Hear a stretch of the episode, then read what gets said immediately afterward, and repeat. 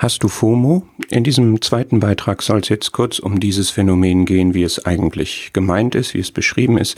Hier nochmal die Wikipedia-Definition. Also wir reden jetzt über die zwanghafte Sorge, etwas zu verpassen also ein Kontakt, irgendein besonderes Ereignis, etwas, was befriedigend ist, etwas zu verpassen. Und das ist eine Sorge, die man einfach so haben kann, weil man mit Menschen in Austausch steht, die Dinge erleben und man möchte dabei sein und man äh, sucht die Orte auf, man sucht die Leute auf, man richtet sein Leben danach aus, um unbedingt mithalten zu können besondere Gefahr, so wird es erforscht und so wissen wir das, glaube ich, auch aus unserem persönlichen Leben, ist das, wenn ähm, das äh, Smartphone beziehungsweise allgemein die sozialen Medien ins Spiel kommen, weil da einfach noch viel, viel mehr bei uns äh, auf den Schirm kommt, wo wir durch verschiedene Freundeskreise und so weiter merken, was geht ab und ich bin nicht dabei und ich habe Angst.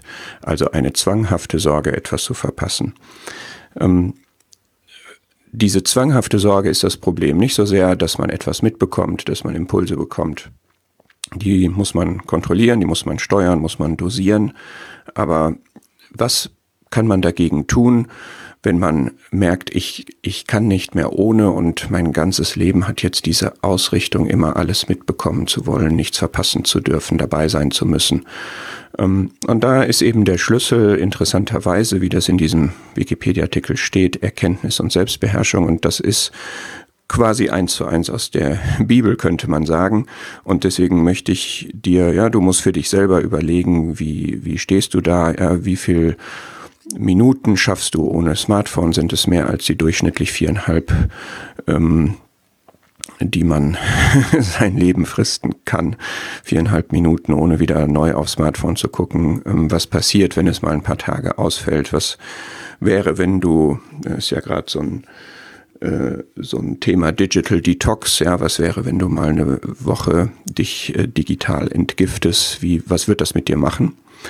Ähm, musst du selber für dich vor dem Herrn entscheiden. Aber wenn du sagst, ich, ich will mir das nochmal bewusst machen, was sind eigentlich die Maßstäbe nicht nur im Umgang mit sozialen Medien, sondern generell für alle Dinge in meinem Leben, ähm, dann sind es eben diese beiden. 1. Korinther 6 sagt, alles ist mir erlaubt, aber nicht alles ist nützlich. Alles ist mir erlaubt, aber ich will mich von keinem beherrschen lassen. Das ist einfach jetzt mal dieser Denkanstoß.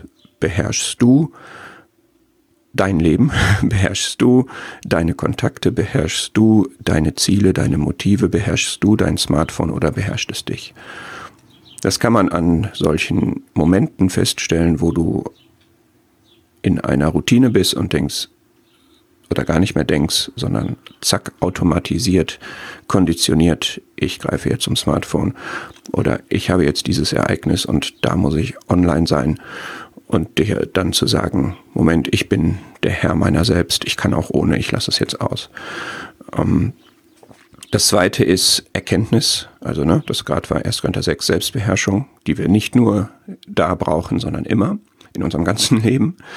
Das zweite ist Erkenntnis, ähm, die Erkenntnis nämlich, ähm, wie wichtig sind mir diese Dinge, was macht das mit mir, ähm, wie unverzichtbar sind diese Kontakte, diese Bezüge, diese Informationen, diese Gruppen, diese Freunde, wie werthaltig ist die Information, die ich da jetzt gerade kriege, ähm, wie nachhaltig ist sie, was für eine Halbwertzeit ist sie, wie lange wird sie in meinem Leben eine Rolle spielen, ähm, was ist das Wichtige in meinem Leben. Und es geht jetzt nicht darum, dass wir sagen, das ist jetzt alles nebensächlich, also lassen wir das weg, sondern es geht darum, hat alles den ihm angemessenen Platz hat das Wichtige eine größere Rolle als das weniger Wichtige? Ist das Wichtige in meinem Herzen näher, meinem Herzen näher als das Unwichtige? Und das heißt jetzt auch nicht, dass die Dinge in den sozialen Medien alle unwichtig sind, ja, sondern man muss es für sich reflektieren. 2. Petrus 1 sagt jedenfalls, und das ist wahr, dass wir alles, was wir zum Leben brauchen, durch die Erkenntnis Gottes geschenkt bekommen. Es kann nichts Wichtigeres geben für dich und für mich, als Gott zu erkennen. Und zwar nicht nur theoretisch und jetzt seine Eigenschaften aufzählen zu können, sondern zu wissen, was bedeutet es eigentlich für mein Leben, dass ich eine Beziehung zu dem Allmächtigen habe. Was kann der Allmächtige denn alles verändern in meinem Leben und in meinem Umfeld? Was bedeutet es denn für mein Leben, dass ich die Wertschätzung des ewigen Gottes habe? Was macht das mit mir, wenn ich das weiß, dass das wichtigste Wesen des Universums mich liebt? Was macht das mit meinen Kontakten, mit meinen Beziehungen zu Menschen und zu anderen? Ja, und das ist das, deswegen habe ich drüber geschrieben, Achtung FOMO, sei aufmerksam und achte darauf, wie ist da deine Einstellung und wie lebst du das? Es lässt sich an deinem Verhalten ablesen, was wichtig ist und was nicht wichtig ist.